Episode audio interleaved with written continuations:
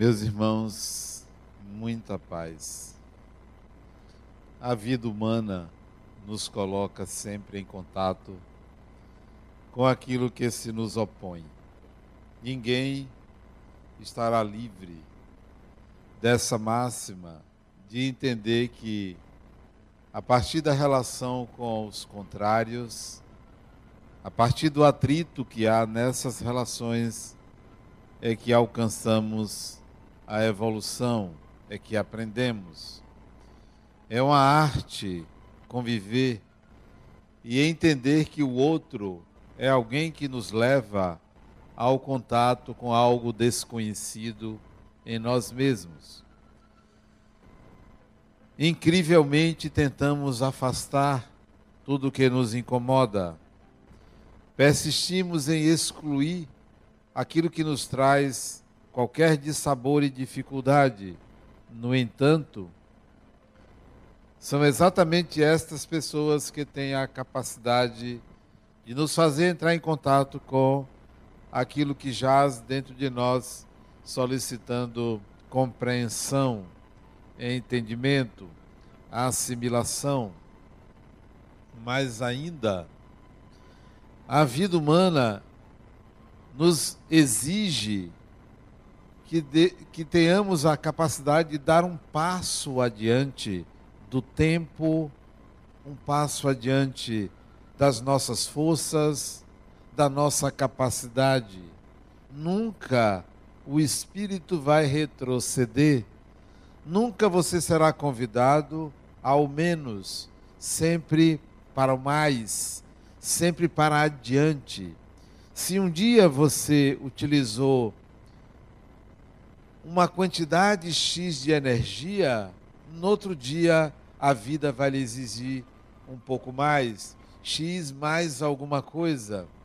Se você tinha a capacidade de resolver um problema, adiante a vida vai lhe convidar para resolver dois. Sempre estaremos buscando algo mais. O ser, o ser humano é insaciável, insaciável. Os gregos tinham um nome para isso. E o nome era Tântalo.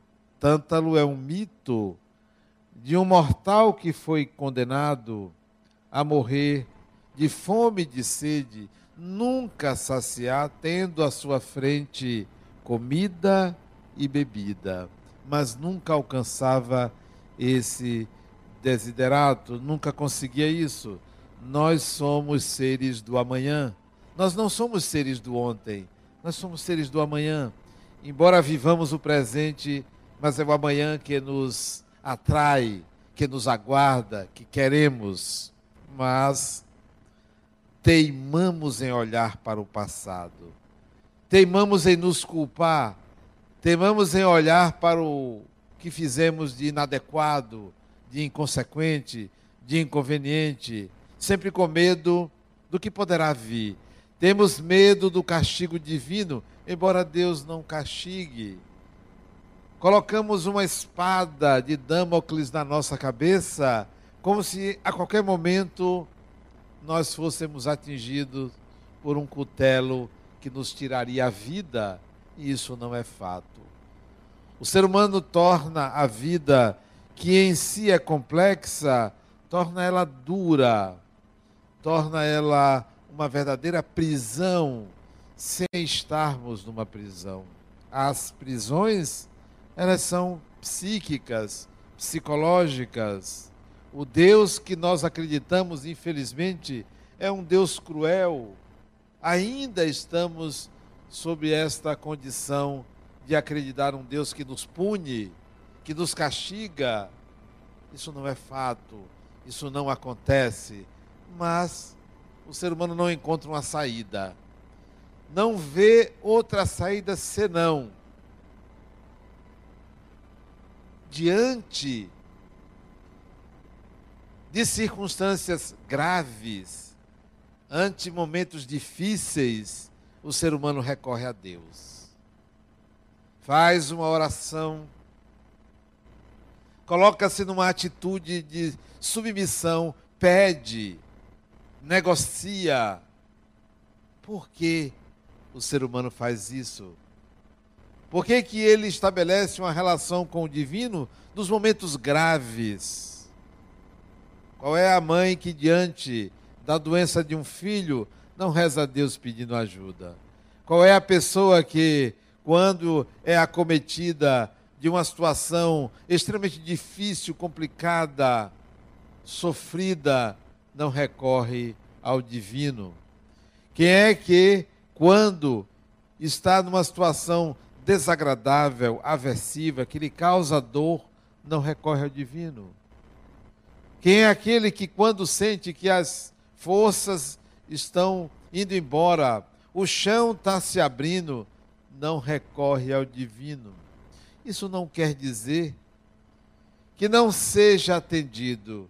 Isso quer dizer que o ser humano ainda estabelece uma relação um tanto quanto comercial com Deus um tanto quanto utilitarista, menor, pequena, porque não compreende o significado profundo, complexo, misterioso, doce que é com o divino. A nossa relação ainda é dura, pesada, recorrente em momentos de agonia. Poucos são aqueles que se relacionam com o divino de uma forma amorosa, tranquila, em momentos de prazer, em momentos agradáveis, porque pesa sobre nós toda uma história de um Deus vingativo, cruel, punitivo, que nos castiga quando erramos, quando pecamos. Esse é o equívoco que a civilização ainda carrega e vai carregar por muito tempo. Gerações e gerações pensam assim e pensarão assim, esquecidas de que nada sabem sobre Deus, apenas têm uma ideia, uma ideia emprestada pela cultura, uma ideia emprestada pelas religiões. Não entende, não percebe, pior, não sente Deus.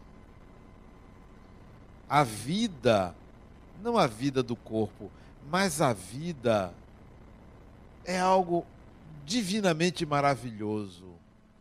É algo muito mais tranquilo do que vocês possam imaginar. Mas nós nos aprisionamos a crenças arcaicas, ultrapassadas, desnecessárias, como medida protetiva, como uma proteção. Nós agimos, nós, a grande maioria, ainda age como os políticos em tempos de Lava Jato. Todo mundo com medo. Todo mundo preocupado se seis horas da manhã a Polícia Federal não vai aparecer em suas casas. Os políticos, nós agimos assim. Parece que a humanidade vive sempre sobre a condição de uma lava-jato espiritual. Não é assim. Deus não é assim. A justiça é assim, em consonância com a qualidade ou com o nível de evolução das pessoas dessa sociedade. Mas não são eles que nos gerou. O Criador gerou criaturas simples e ignorantes. Não iria castigar quem não sabe, quem não conhece, quem precisa aprender. Nós é que nos castigamos de acordo com as crenças que ainda abrigamos. A vida é muito melhor com o ser humano do que nós imaginamos. Pois bem, nessas minhas andanças, nesse meu trabalho profissional, atendi um homem a quem eu chamo, dou um pseudônimo de Senhor Silva. Atendi esse homem. Um homem relativamente jovem, quarenta e poucos anos, mas se vocês o vissem, vocês logo diriam: tem algum problema. Esta pessoa tem algum problema. Vou descrevê-lo primeiro fisicamente. Calça impecável, até com vinco, ele andava sempre com a calça impecável. Camisa por dentro da calça, um cinto sempre brilhante sapato bem lustrado, muito bem lustrado. Aquele sapato de homem bem sucedido, como é bico fino. O cabelo sempre bem cortado, bem penteado e com alguma substância que deixava ele bem certinho. Sempre barbeado. Até não tinha muito pelo no rosto, mas sempre bem barbeado. Falava quase que metalicamente. Educadíssimo. Tudo levava a crer que ele era performático na aparência.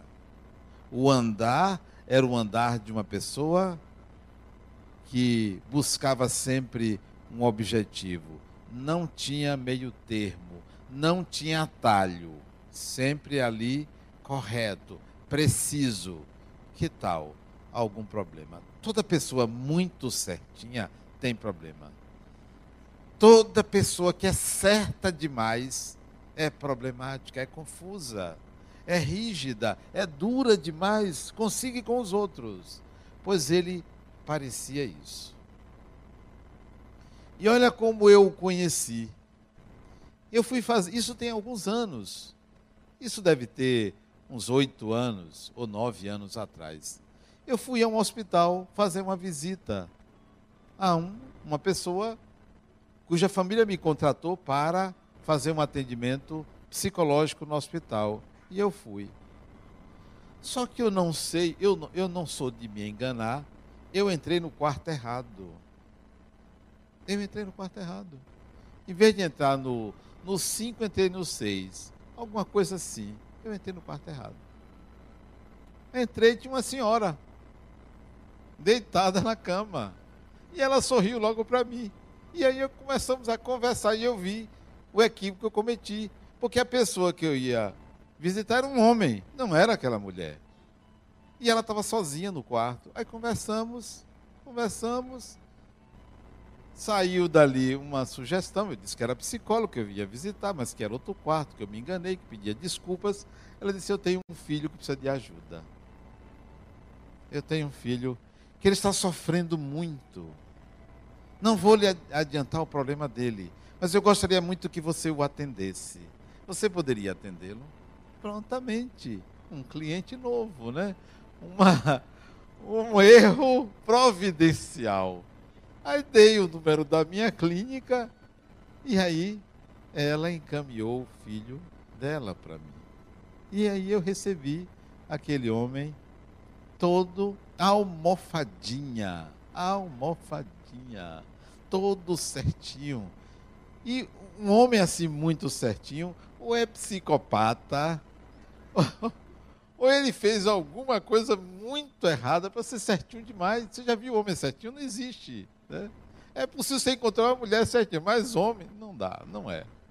Pois bem, ele meio pálido, esfregava as mãos uma na outra, suava, pegava um lenço do bolso e fazia aquele aquela aquele gesto caricato de enxugar o rosto, né? Imagine-se isso, porque a gente não passa a mão assim. Ok. Aí, pois não, em que, que eu posso ser útil ao Senhor, né? E eu pensava que ali viria alguma coisa muito grave, muito problemática, mas olha o que veio. Vocês adivinham? Ele disse: Olha, eu vou dizer uma coisa, mas eu nunca disse isso para ninguém. Nunca falei. E vou falar para você. E começou a contar a história dele, que desde criança, desde menino, ele era fixado em joias. Ele adorava tudo que reluzia como ouro: brincos, argolas, colares, é, é, pulseiras, relógios. Tudo que fosse dourado chamava a atenção dele. Tudo. Desde garotinho.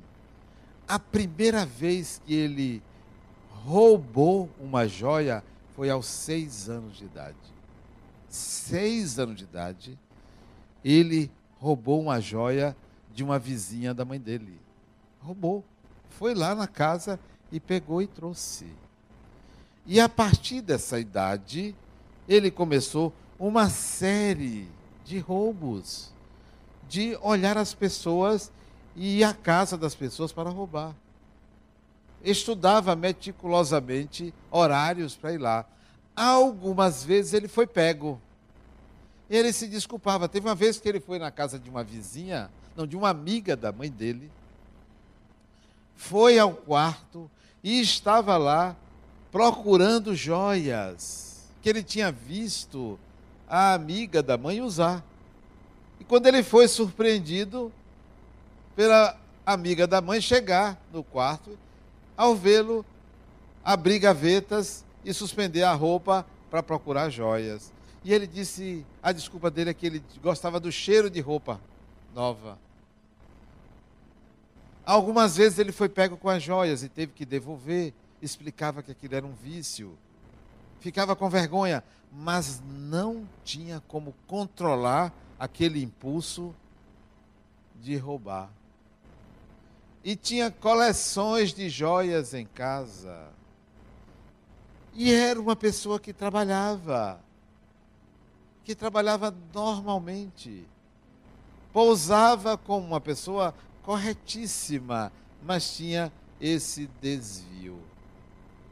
Não pense que o processo dele era algo simples, porque ele roubava muita joia, não usava arma, não tirava de ninguém, ele ia lá para buscar a joia na casa da pessoa, que ele estudava a pessoa, desde garoto. Adolescente é a mesma coisa. Várias vezes teve que devolver joias, porque as pessoas começavam a desconfiar, a perceber, a ver que ele era assim. E ele pegou a fama de ser um ladrão de joias. Não era cleptomaníaco, não. Porque o cleptomaníaco, ele pega qualquer coisa. Ele só pegava joias. E tudo que tinha ouro. Prata não servia pérola não se via, tinha que ter ouro. E ele falava isso com um sofrimento muito grande. Ele empaledecia para me dizer aquilo, com muito sacrifício, com muito esforço. Olhava para mim e me perguntava assim: Você compreende? Eu dizia: Claro que eu entendo. Eu às vezes balançava a cabeça, sem atinar o que, que estava por detrás daquilo. O que, que era esse indivíduo? Era uma obsessão espiritual, será? Será que ele era a reencarnação de Ali Babá? O que? Eu? Vocês pensam que eu não penso essas coisas? A pessoa está me contando ali, não sabe o que eu estou pensando, não tem a menor ideia do que eu estou pensando. Você veja como o psicólogo engana. A pessoa pensa que está tratando com um homem sério, que nada. Eu estou ali pensando um bocado de bobagem. Minhas pacientes que estão aqui presentes nem sabem disso. Não sabem que às vezes diga assim, você pensa que me engana. Você não me engana. Eu sei que você é piriguete. Eu, sei... eu sei quem é você. Não sabe o que eu penso, né? Aí. Porque às vezes a pessoa não tem a menor ideia do que passa pela cabeça de um psicólogo. E um psicólogo espírita começa a pensar assim: o que, que essa criatura fez no passado para ser assim? E a gente pensa horrores né, da pessoa. Só penso que não presta da pessoa. Não penso que é bom. Psicó... Porque psicólogo, ele precisa ter cliente. Então ele bota coisa muito ruim para a pessoa. para a pessoa tem que ir ali, tem que voltar ali, né? Porque você diz, não, tá tudo bem, isso é normal. Não. Você faz logo uma, uma cena de que aquilo é criminoso, né? Olha bem. Então pergunta assim, o que, que esse sujeito fez para merecer isso? Bom, foi embora, vamos tratar disso, né? Psicólogo tem sempre, depois eu vejo. Você não pode resolver tudo na mesma hora porque você perde o cliente. Aí eu, depois a gente vai ver isso aí. Ele foi embora e eu fiquei pensando, né, que sofrimento, como o ser humano sofre. E ele não tem uma alternativa, porque nós convertemos em atitude, em comportamento, o que está na alma que a gente não sabe o que é. Convertemos. O comportamento é a conversão de uma tendência. O comportamento é o resultado de algo que é espiritual, psíquico, próprio, interior, que você não sabe. Às vezes a intenção consciente, porque ele tinha consciência de que ele estava tirando joia de alguém. Ele sabia de tudo. Não era inconsciente, não. Não era uma força estranha que tomava ele, não. Era uma força que ele sabia o que era, como era, antes, durante e depois. Não tinha arrependimento, não. Ele queria joias, ele sempre quis joias. Ele tinha interesse em ter aquilo. Quanto mais, melhor. Não comprava joias. Outro detalhe, não usava joias. Ele não usava, não. Nenhuma. Por que não usava? A pessoa, quando quer esconder algo, faz o contrário. Toda pessoa que usa roupa demais está nua. Toda pessoa que usa roupa demais está nu, porque está escondendo o que não precisa ser escondido, todo o corpo. Uma pessoa que em pleno calor de Salvador anda com a sempre com a roupa, como é que chama isso aqui? com a gola, um colarinho enforcando, manga comprida. Está escondendo alguma coisa. Saia lá no tornozelo, está escondendo alguma coisa. Então, toda pessoa vestida dessa forma, em pleno calor, está nua. Uma vez eu atendi uma mulher que ela se vestia assim. Eu, eu, eu sou uma pessoa e tem uma vida muito tranquila. Eu disse, por que, que você só pensa em sexo? Eu disse, eu? Você só pensa em sexo. Olha como você se veste. Eu disse, não, eu detesto isso.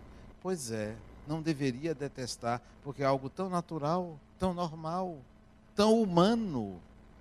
Então, você promove uma personalidade oposta para se defender. Então ele não usava para se defender. Chama-se formação reativa. Você cria uma personalidade para que os outros não pensem que você é aquilo. Mas todo mundo sabe que todo ser humano é e não é tudo que é humano. Você é e não é tudo que é humano. Então, não adianta você se esconder do que é humano em você, porque as pessoas sabem, porque todo mundo sabe. Todo ser humano entende quando alguém disfarça. Todas as vezes que você mente, você muda a fala, as feições, até o andar. Porque isto é uma adaptação, é uma conversão a algo que está no seu íntimo. Então ele se apresentava como uma pessoa que não gostava de ouro, que não usava ouro, porque ele era um ladrão, porque ele roubava. E aí ele volta para conversar comigo. E eu fui analisar o que, que eu faço com esse indivíduo. Qual é o encaminhamento disso? Compreendendo que o ser humano possui tendências. Tendências. Não necessariamente falhas de caráter. Tendências. Há uma tendência em você, há duas, três, dez tendências que geram comportamentos. Ao invés de você estar querendo consertar comportamento, tente perceber quais são as suas tendências. Qual era a tendência do senhor Silva? O comportamento era roubar. Qual era a tendência? Por que, que a aliança de casamento normalmente é de ouro? Por quê? Normalmente. Por que é de ouro? Porque a aliança usa um metal dúctil.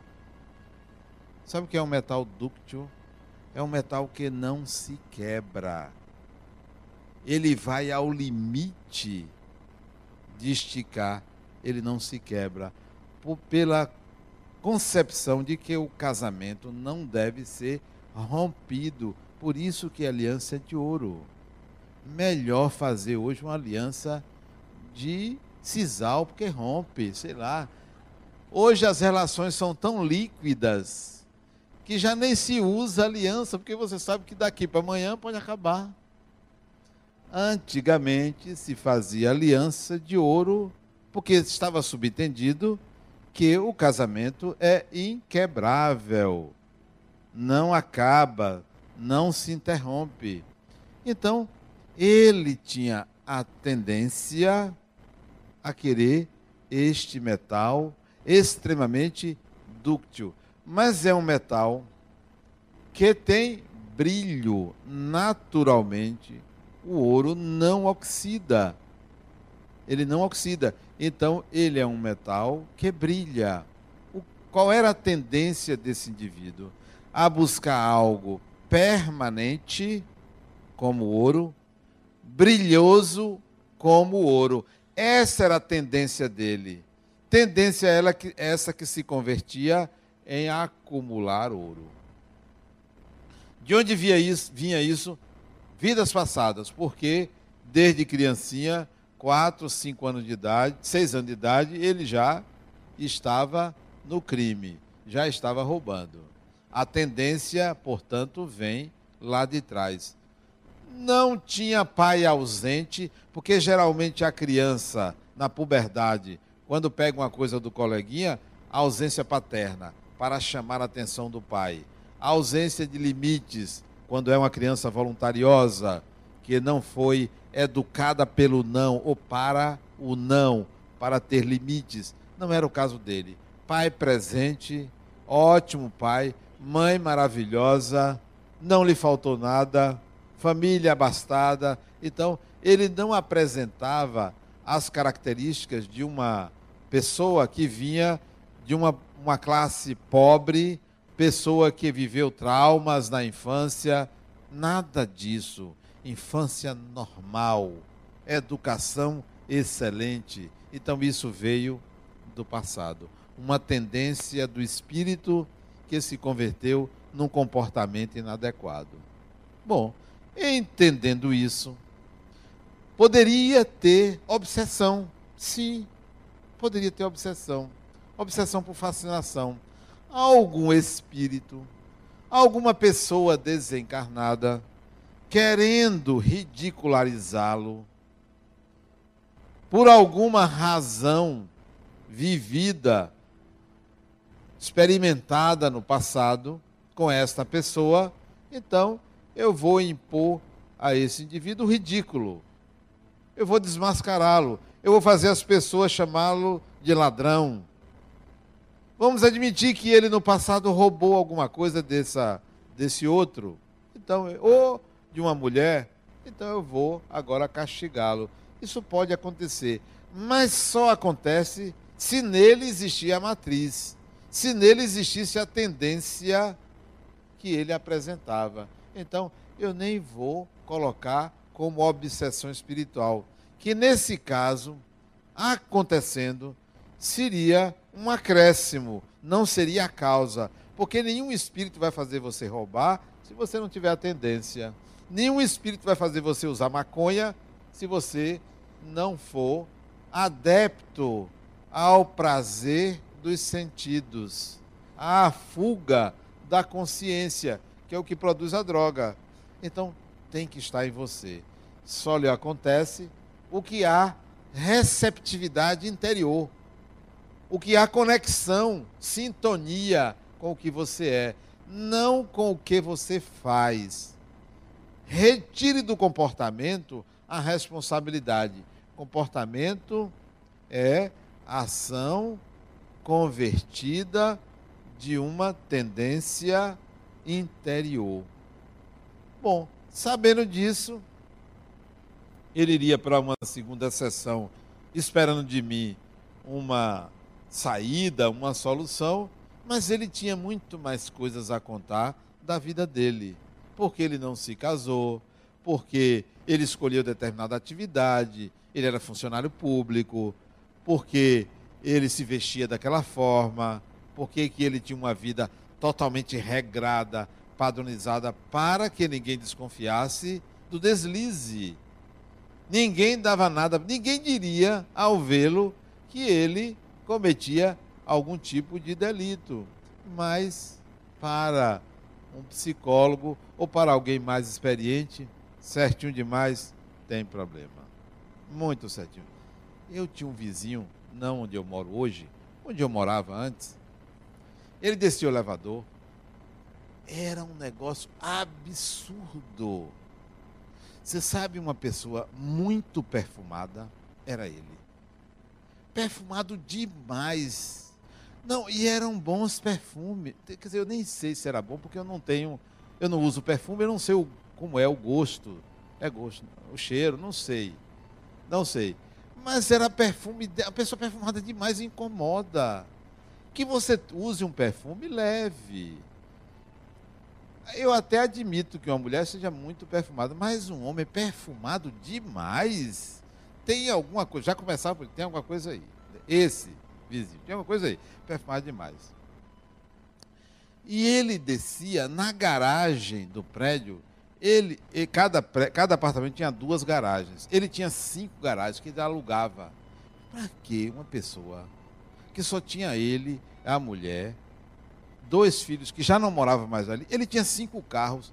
Para que uma pessoa tem cinco carros só tendo duas garagens? Carros diferentes e carros muito caros. Tinha alguma coisa. Num prédio onde morava um psicólogo aí.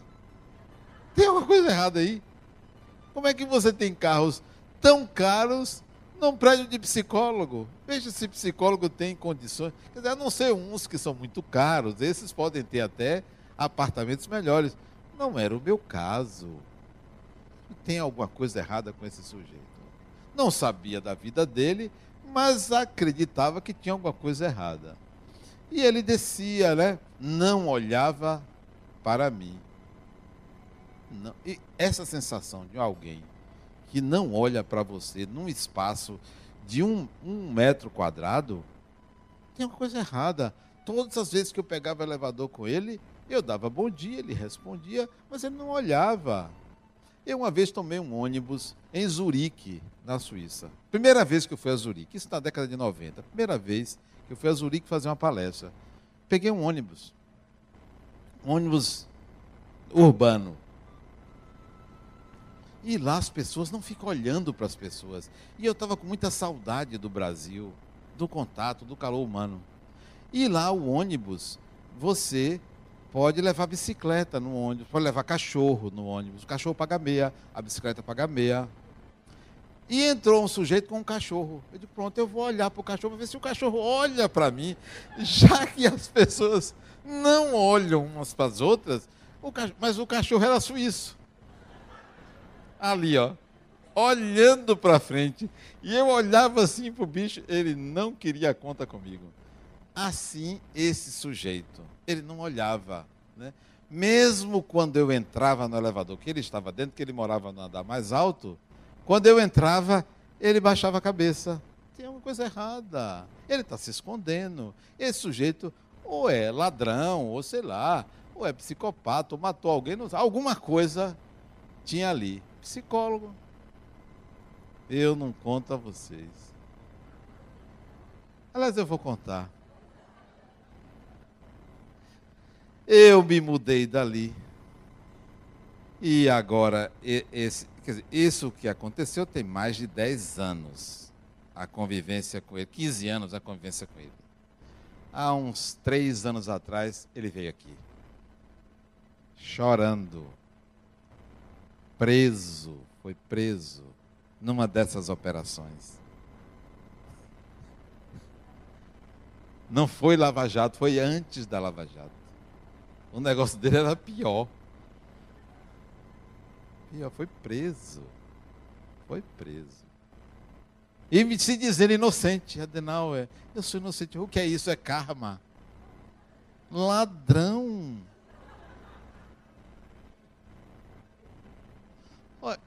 Pelo tipo, você já vê. Aquele perfume era para esconder a podridão interna.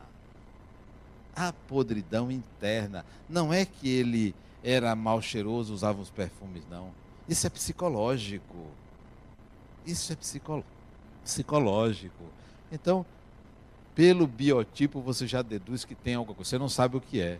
Então, quando ele retornou e me contou algumas coisas da vida dele, estava confirmado que ali existia toda uma, uma alma complexa, sofrida.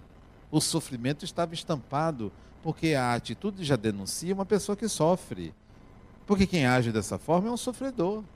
Quem, tendo condições, tendo uma vida saudável, podendo ter uma vida saudável, agiria dessa forma. Sem aparecer nenhum trauma nessa encarnação. Você pode até admitir que uma pessoa que vive na periferia, em condições subhumanas, possa até, para não morrer de fome, pegar um pão. Mas ele, então, sofre, é um sofredor. Aí eu propus a ele. Sim, conversamos. Num terceiro momento eu propus a ele.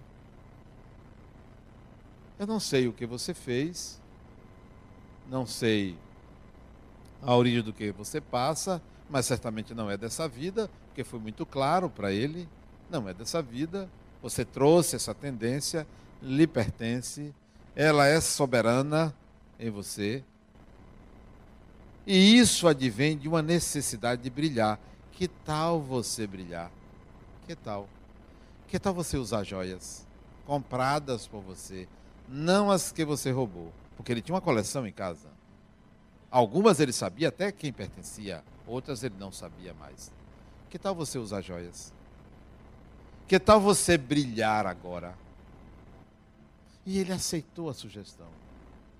E eu sugeri que ele comprasse um anel, que ele usasse um relógio, que ele usasse uma corrente. Então ele começou a usar joias.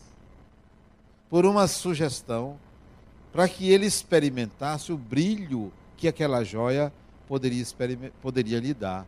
E eu disse: se você quer brilhar externamente, é porque não há um brilho interior.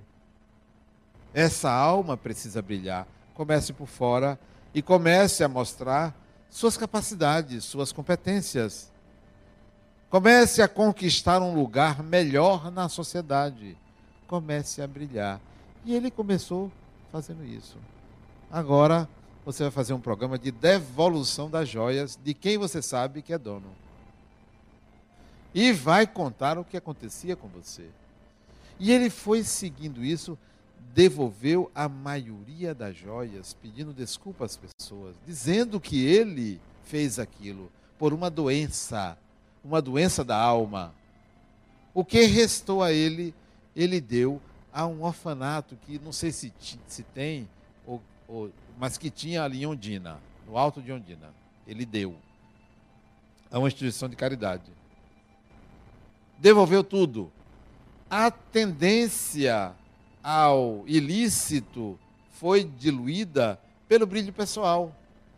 Aquilo que ele não conseguia realizar interiormente, realizava exteriormente. Ele realizou exteriormente sem roubar e começou a mostrar a capacidade dele, a competência pessoal, o brilho dele.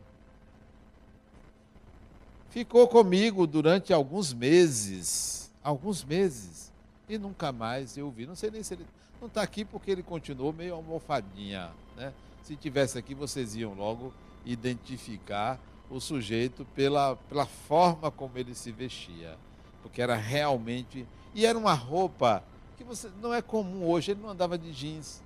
Era uma calça de linho com vinco, bem passada, parecia que era engomada, né? Um negócio meio retrô.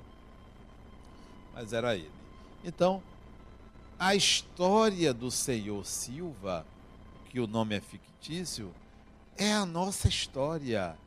A tendência dele é superlativa, que levou a roubar. E as nossas tendências que não alcançam esse ilícito. Não estou me referindo ao ilícito, mas e as nossas tendências? O que, é que nós fazemos com elas? Simplesmente ficamos reprimindo comportamentos? Que tal você começar a entender a raiz do comportamento como uma tendência e realizar essa tendência de uma outra maneira, que não lhe traga sofrimento, que não lhe traga atraso, que não lhe leve a ficar recorrendo a qualquer custo a Deus para resolver, quando lhe cabe, de fato, a solução, que você aprenda, que você integre alguma habilidade, que você ultrapasse aquele comportamento que você considera inadequado ou inconveniente para você. Então, nós temos, todos temos um senhor Silva dentro de nós. Cabe-nos agora modelar esse personagem que resulta do senhor Silva dentro de nós. Se pergunte qual é a minha tendência e que eu tenho feito tapando buraco, que eu tenho tentado driblar de alguma forma, que eu tento mostrar a todo mundo que eu não sou aquilo, mas eu sou aquilo. Que tal a gente começar a deixar cair essas máscaras, como esse indivíduo tirou todas as máscaras, teve coragem de dizer: foi eu que fiz, foi eu que peguei, me perdoe. E é claro que as vítimas dele, porque eram vítimas, perdoavam, porque via angústia de uma pessoa, porque reconhecia o equívoco do outro e o remorso e a tentativa de solução. Porque pior é aquele que faz algo desse tipo e não tem coragem de admitir o seu equívoco. É a melhor coisa que nós fazemos é quando admitimos que erramos. Oh, me desculpe, me perdoe. Eu estou tentando resolver isso, eu ainda sou assim. Eu não consigo, mas eu estou tentando. Qualquer um se comove diante de uma situação dessa. Quando você se arrepende de algo que você faz contra o outro. É um sinal de humildade. É um sinal de humildade. Então, ele fez isso. Nós precisamos fazer isso. Nós precisamos reconhecer quando as nossas tendências nos prejudicam. A partir de comportamentos inadequados, inconsequentes. A existência ou a influência de espíritos nesse processo, nesses processos não devem ser descartadas. Não devem. Não deve ser descartada a influência. Talvez o seu comportamento, talvez a sua tendência tem a contribuição de desencarnados. Mas eu aconselho que vocês não tentem expulsá-los. Não tentem separar-se dessa relação. Porque não esqueça que o outro que nos contraria é alguém que aponta para quem de fato nós somos.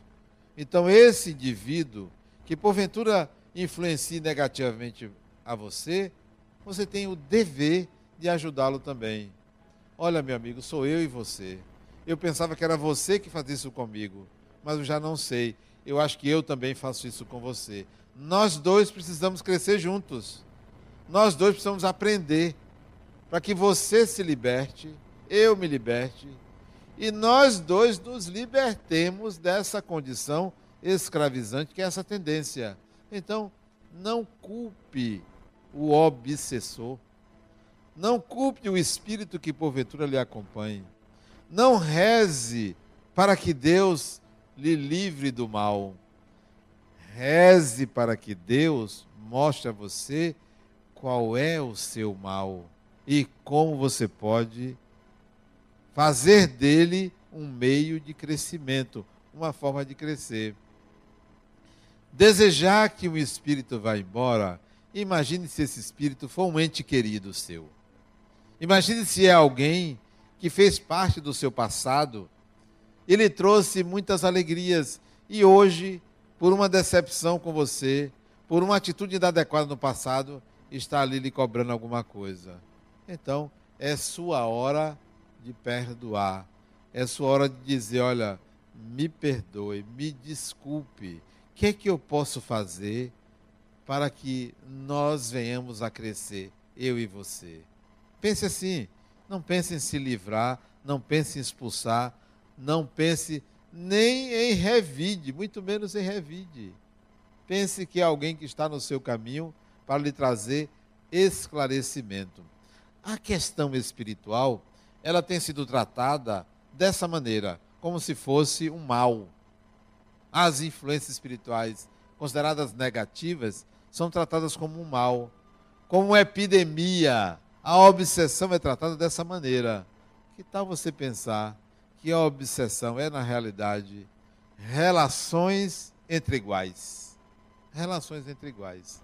Então, não vem de lá para cá. É mútuo. Relação entre iguais. Se alguém está no seu campo, é por uma razão. Se tem alguém ali perturbando, é por uma razão.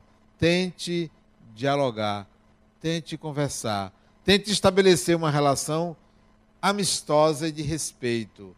Não trate o suposto obsessor como responsável pelo que lhe acontece ou pelo sofrimento na sua vida. Os, os senhores Silva estão por aí, estão dentro de nós. Trate bem dele, dê a ele a atenção devida, não o expulse. Ele é gente como a gente, ele sou eu, ele é você. Muita paz.